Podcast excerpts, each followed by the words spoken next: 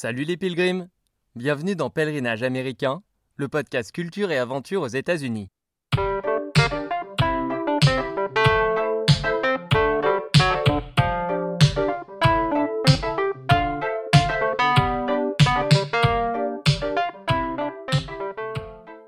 Moi, Alex, à 30 ans, je suis parti en stop à la rencontre de communautés aux quatre coins des États-Unis. Tout semble les opposer et pourtant elles ont un point commun, elles font des pèlerinages, à des centaines de kilomètres de chez elles, pour une icône de la musique ou des ancêtres amérindiens, en hommage à Martin Luther King ou à un jeune skater de San Francisco. Ce podcast est le récit de mes expériences avec ces pèlerins modernes. Chaque mardi, je vous invite à redécouvrir les icônes de l'Amérique en écoutant le témoignage de passionnés d'accablés ou de fils spirituels pour qui ces pèlerinages ont encore un sens. Pour ce premier épisode, je vous emmène sur les traces de Chris McCandless. Chris est un jeune Américain qui, au début des années 90, abandonne des études prestigieuses pour partir voyager deux ans en stop. Chris, alias Alex Supertramp, est minimaliste et idéaliste. Son rêve, aller vivre 100 jours comme un ermite en Alaska, into the wild.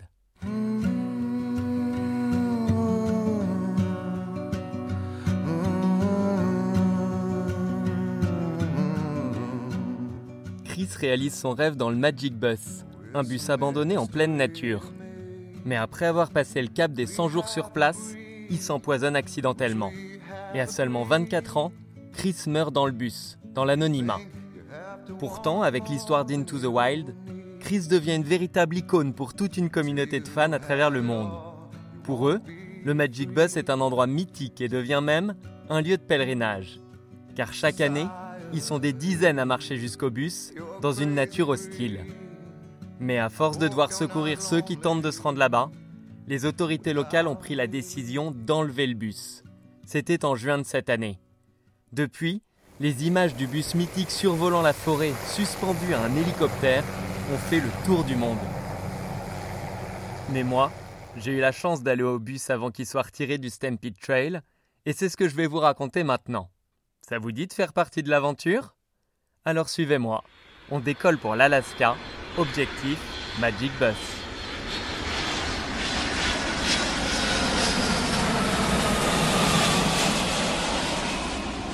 Alors l'Alaska, ça se situe au nord-ouest de l'Amérique, à l'extrémité du continent, sur un territoire trois fois plus grand que la France. C'est une région à l'aura unique pour tous ceux qui, comme moi, rêvent de nature sauvage survole des montagnes enneigées et des forêts denses qui s'étalent jusqu'à perte de vue. En hiver, il y fait entre moins 20 et moins 40. Mais là, en septembre, les conditions sont bien meilleures et un simple t-shirt suffit. À l'arrivée, j'enfile mon sac à dos et je sors mon micro. Alors ça y est, me voilà à Fairbanks. C'est ici que je suis descendu de l'avion. Là, je suis en train de marcher sur le bord euh, de la route pour aller dans Fairbanks même pour aller de là jusqu'au bus de Christopher McKenless. Et là, une voiture de flic s'arrête. Deux state troopers en uniforme sortent de leur SUV, gun à la ceinture, comme dans les films. Contrôle d'identité. Je m'exécute. Via radio, ils demandent à leurs collègues ce qu'ils savent d'un certain Alexis Gradle, un Frenchie de 30 ans. Mais visiblement, je suis pas une menace pour la sécurité des États-Unis et ils me laissent partir. Je profite de la situation pour prendre une petite photo avec eux et on se sépare sur un bon vieux Welcome to Alaska. to Alaska. Thank you.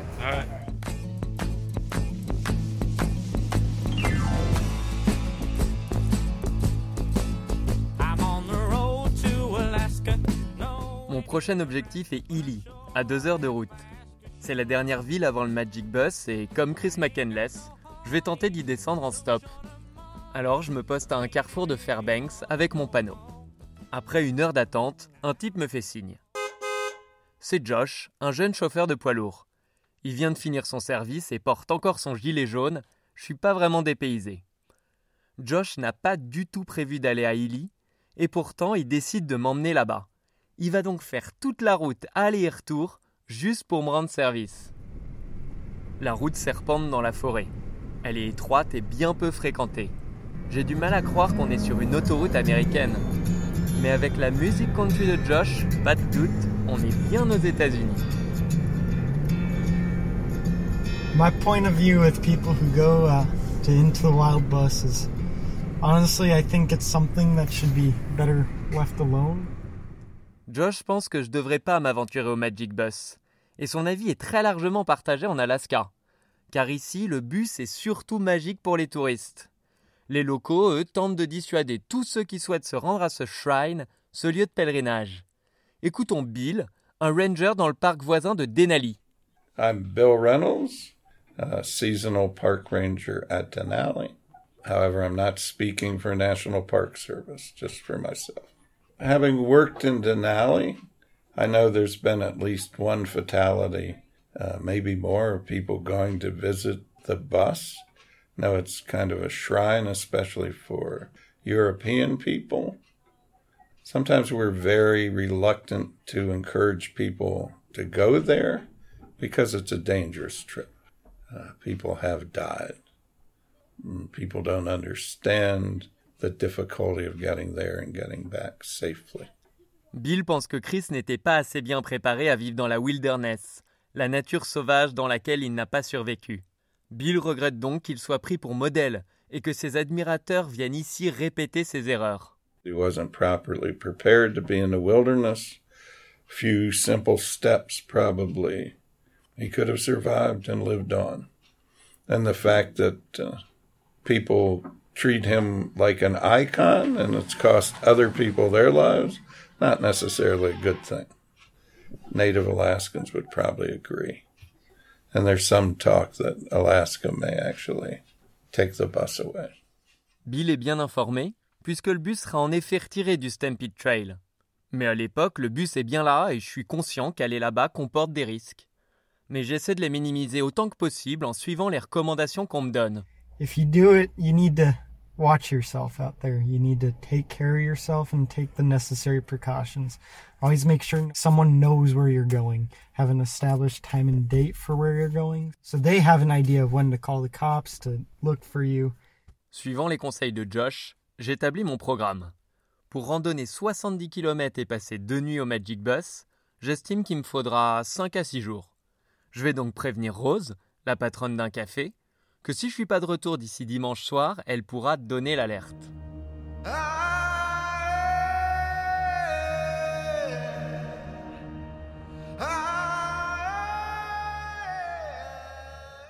Je partirai demain. En attendant, je vais planter ma tente dans la première forêt venue. Et pour éviter d'attirer les ours, j'accroche ma nourriture dans un arbre. Voici la situation quelques minutes plus tard sous la tente.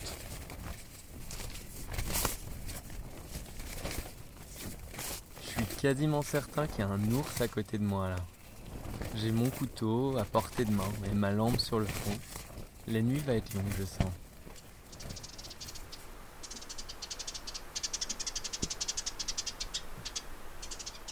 J'ai quasiment pas dormi de la nuit, j'étais pas très très rassuré dans la forêt. Il y avait tellement de vent que quand la tente se commençait à se replier sur moi, j'étais persuadé que c'était un ours qui était en train de me renifler. Après la nuit pourrie que je viens de passer, mon objectif est d'acheter un bear spray, un spray anti-ours. C'est une petite bonbonne qui peut projeter un gaz 100 fois plus fort que du gaz lacrymo. J'en trouve dans un supermarché du coin, et j'achète aussi de quoi faire mes provisions. Un grand sachet de riz, histoire d'imiter Chris, mais aussi des sardines et du beurre de cacahuète. Et, grand luxe, un paquet de pâtes taille.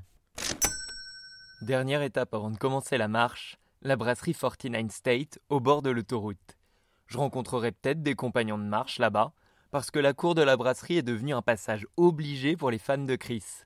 C'est là que se trouve la réplique du Magic Bus, celle que Sean Penn a utilisée pour le tournage d'Into the Wild. Les enceintes dans la cour crachent du Queen, et je fais ma petite visite du bus. Me trouver là avec des photos de Chris sur les murs, ça me donne encore plus envie de voir le Magic Bus originel. Je devrais y aller seul malheureusement, parce qu'à la brasserie, personne ne veut tenter l'aventure jusqu'au bus mythique. Tant pis. J'ai quand même bon espoir de rencontrer d'autres randonneurs sur le trail qui mène au bus. Mais pour arriver à ce célèbre trail, appelé Stampede Trail, Je dois d'abord emprunter la Stampede Road, une route d'une bonne douzaine de kilomètres. De temps en temps, un 4x4 me dépasse, alors je tends le pouce, au cas où. Parfois, les routes les plus désertes sont celles où le stop marche le mieux. Et justement, j'ai la chance d'être pris par John, un local. John a l'habitude d'aller au bus, mais lui, il y va en hiver. Il parcourt alors les sentiers enneigés avec ses sled dogs, ses chiens de traîneau. Yeah, I've been in this valley for most of my life. Most of my adult life. We run sled dogs in the wintertime here. That's cool. We, we do the we have have a company that does guided tours. So we take people to the bus, but in the wintertime. Which is easier.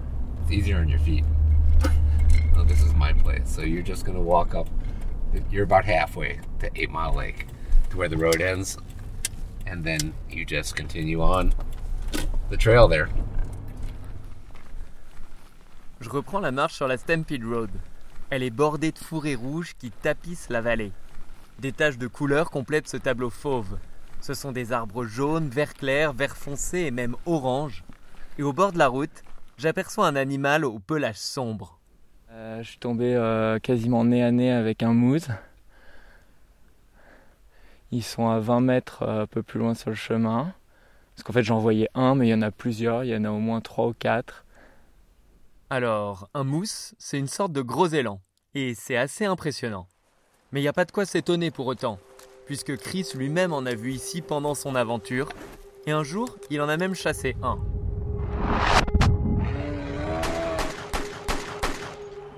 Mais il n'a pas réussi à préserver la viande des mouches, et il a dû tout jeter. Il a décrit l'épisode comme une des plus grandes tragédies de sa vie. Un mousse, ça peut être dangereux, donc personnellement, je préfère pas m'en approcher. Mais un peu plus loin, j'apprends comment me comporter avec ces animaux grâce à Brad, un autre natif d'Alaska qui me prend en stop. Apparemment, j'ai juste à crier Get out of the way pour que les mousses s'en aillent. Brad me dépose à un parking de fortune où quelques chasseurs de mousses ont installé leur matériel. Quelques mètres plus loin, un panneau indique qu'à partir de là, la route n'est plus entretenue. C'est donc ici que commence le fameux Stampede Trail, 35 km en pleine nature jusqu'au bus.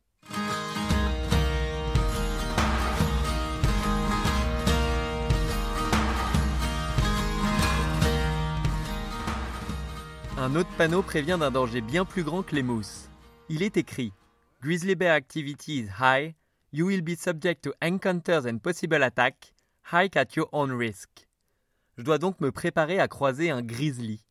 C'est ce que me confirment les trois premiers pèlerins que je croise. Fais quand même attention, on a vu des traces d'ours des grosses traces d'ours, bien Des, fraîches. gros- des grosses traces d'ours. ouais. qu'on n'a pas vues à l'aller. Dans leur bel accent du sud-ouest, Ludovic, Cyril et Jimmy me racontent leur petite histoire de pèlerin. Pour la petite histoire, nous on a tous vu le film, quoi, Into the Well. Et euh, on a fait un PVT de deux ans au Canada. Et euh, on a voulu faire un énorme road trip. Ouais, pour finir. Donc euh, on s'est dit pourquoi pas euh, faire euh, ce pèlerinage, euh, aller au bus. euh. On aimerait faire d'autres trails. hein. Mais bon, on va se reposer. Ils me décrivent un véritable enfer pour arriver au bus. Il y a tellement de dangers, quoi. C'est plus la terre des hommes. Ouais, ouais, voilà, animaux. c'est ouais. Ouais. C'est la nature sauvage. C'est stylé, mais c'est extrêmement dangereux, comme on disait. Parmi les difficultés qui m'attendent, il y a l'eau gelée et le risque de me perdre. Toutes les eaux à traverser, c'est c'est un peu l'enfer. Et nous, on nous a dit que c'était assez facile de le suivre le trail, mais finalement, on l'a perdu euh, plusieurs fois, on l'a perdu. Ouais. Donc, euh, parce qu'en fait, il est sous l'eau. Il est sous l'eau, donc c'est pour ça, faut pas hésiter des fois à marcher complètement sous l'eau et à suivre le trail. Ah ouais. Mais si je vais au bout de l'effort, j'aurai comme eux le plaisir de découvrir le bus. Et le bus, bon, mais, euh, de toute façon, on te laisse, on te laisse le, découvrir, mais bon, c'est magnifique l'endroit là-bas. Et puis, euh, C'est cool. il y a plein de, plein de, de monde qui met beaucoup de mots, beaucoup de souvenirs. Quoi. On voit qu'il a inspiré beaucoup de gens. Et euh, vraiment, là, comme, comme je l'ai mis là-bas, enfin, vraiment, euh, arrivé au bus, on comprend le plaisir qu'il a eu, le bonheur qu'il a eu à, à trouver ce bus, quoi, et à se l'approprier pour, pour quelque temps, quoi. Pour eux, aller au Magic Bus, ça a été un moment de plaisir partagé entre amis. Ouais, du coup, nous, on l'a fait ensemble. On- Voilà. On l'a- on l'a partagé, ce plaisir. Le bonheur n'est réel que partagé, et en fait, euh, il a fait cette erreur de partir peut-être tout seul. Après une soixantaine de jours dans le bus, Chris s'est en effet rendu compte que cette solitude ne lui apportait pas le vrai bonheur. Il a alors essayé de revenir à la civilisation, mais il n'a pas pu traverser la fameuse Teclanica River, alors en crue. et Chris s'est retrouvé coupé du monde bien plus longtemps qu'il ne le souhaitait. Heureusement, les trois Français, eux, ont réussi à franchir la rivière dans les deux sens et ils sont maintenant soulagés. Fais attention à la rivière juste, parce qu'elle est très froide. Et elle est haute quand même. Ce qu'on avait vraiment peur, c'est comme lui en fait, de la traverser et se retrouver au retour à pas pouvoir revenir. Bon, on avait toujours l'option de, Ouais, mais on de le se, sentait de pas. se remettre en caleçon et de passer avec la rivière, Ouais, euh, moi, je le la rivière jusqu'au cou. Il faisait froid, il faisait pas beau. il faisait, Et il faisait ouais, pas beau, il faisait froid. froid. ouais. Puis il y avait les sables mouvants, ça. Les Frenchies rentrent se reposer et moi, je reprends la marche sur le chemin qui serpente dans la forêt. Je peux pas m'empêcher de penser à Christopher McKinless. Alors, la principale différence entre lui et moi, c'est que lui, il y est allé, tout était enneigé. Il est arrivé en avril, alors que moi, c'est l'automne, l'été indien même. Une saison qui n'existe que dans le nord de l'Amérique. Là-bas, on l'appelle l'été indien. C'est peut-être l'été indien, mais ça n'empêche pas qu'il pleuve. En marchant sous la pluie, je m'imagine déjà les rivières qui se gonflent d'eau, rendant leur traversée encore plus difficile. D'ailleurs, ces rivières sont sûrement alimentées par les ruisseaux que je croise sur mon chemin. Bon alors là, il n'y a pas le choix. Il faut traverser, c'est une petite rivière. Mais ça fait déjà au moins euh, la cinquième que je traverse. Et euh, je peux vous dire que l'eau est gelée.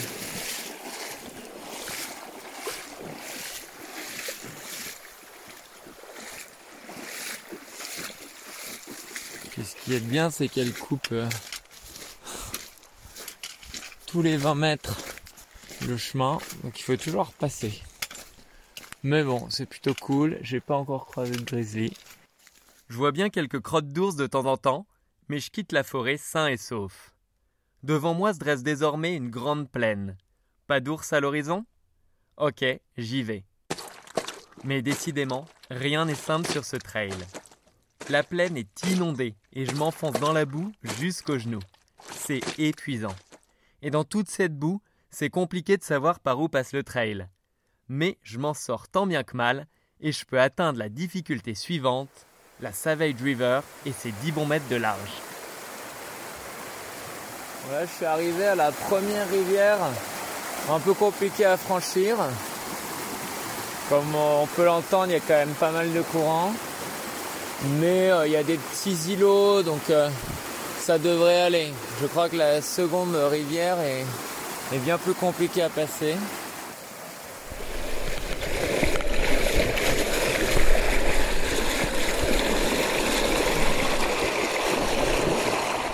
C'est plus compliqué que ce que je croyais, mais bon, j'atteins la rive d'en face. Et là, il est 18h pile, donc il va falloir euh, pas trop traîner. Vers 19h, il faut plus trop être dehors à cause des ours, quoi. Enfin, dehors, plus trop sur les chemins. Il faudra que j'établis mon, mon campement. À présent, le trail est plus vallonné, ce qui me permet de bien voir la forêt qui m'entoure. Quand le ciel se dégage, le bleu s'ajoute à la palette des couleurs du paysage. C'est magnifique, mais crevant. J'atteins la Teclanica River avant la nuit, épuisé. Fin du premier jour de marche. Into the Wild. Je suis mort. Et là, je suis arrivé devant la deuxième rivière, donc la, plus compliquée, que je ne passerai que demain matin. Euh, là, il y a un petit campement, ça va être l'occasion d'aller parler avec des gens.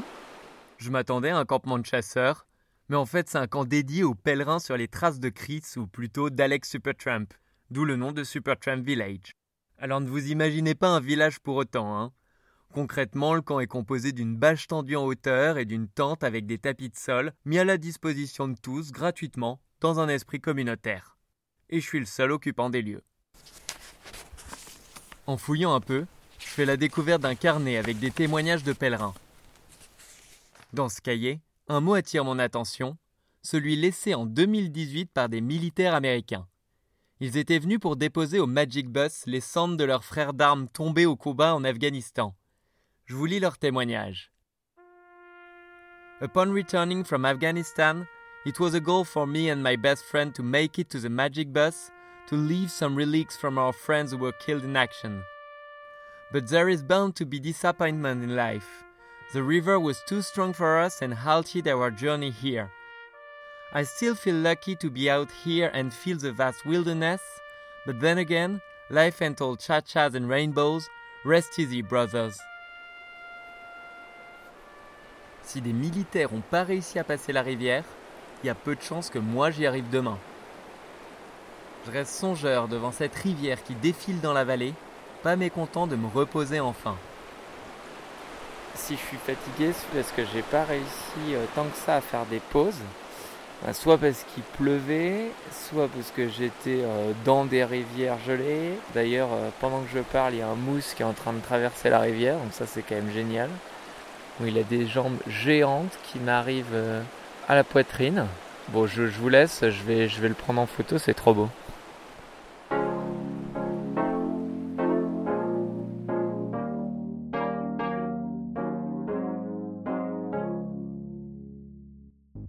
Donne rendez-vous mardi prochain sur Spotify et vos plateformes de podcast préférées pour la suite du pèlerinage Into the Wild. En attendant, vous pouvez vous abonner à mon compte Instagram, pèlerinage américain, au pluriel, pour voir à quoi ressemble la rivière et pourquoi pas, donner votre avis sur cet épisode. Si vous avez aimé, parlez-en autour de vous et partagez-le sur vos réseaux, c'est important pour la suite des pèlerinages. À la prochaine les pilgrims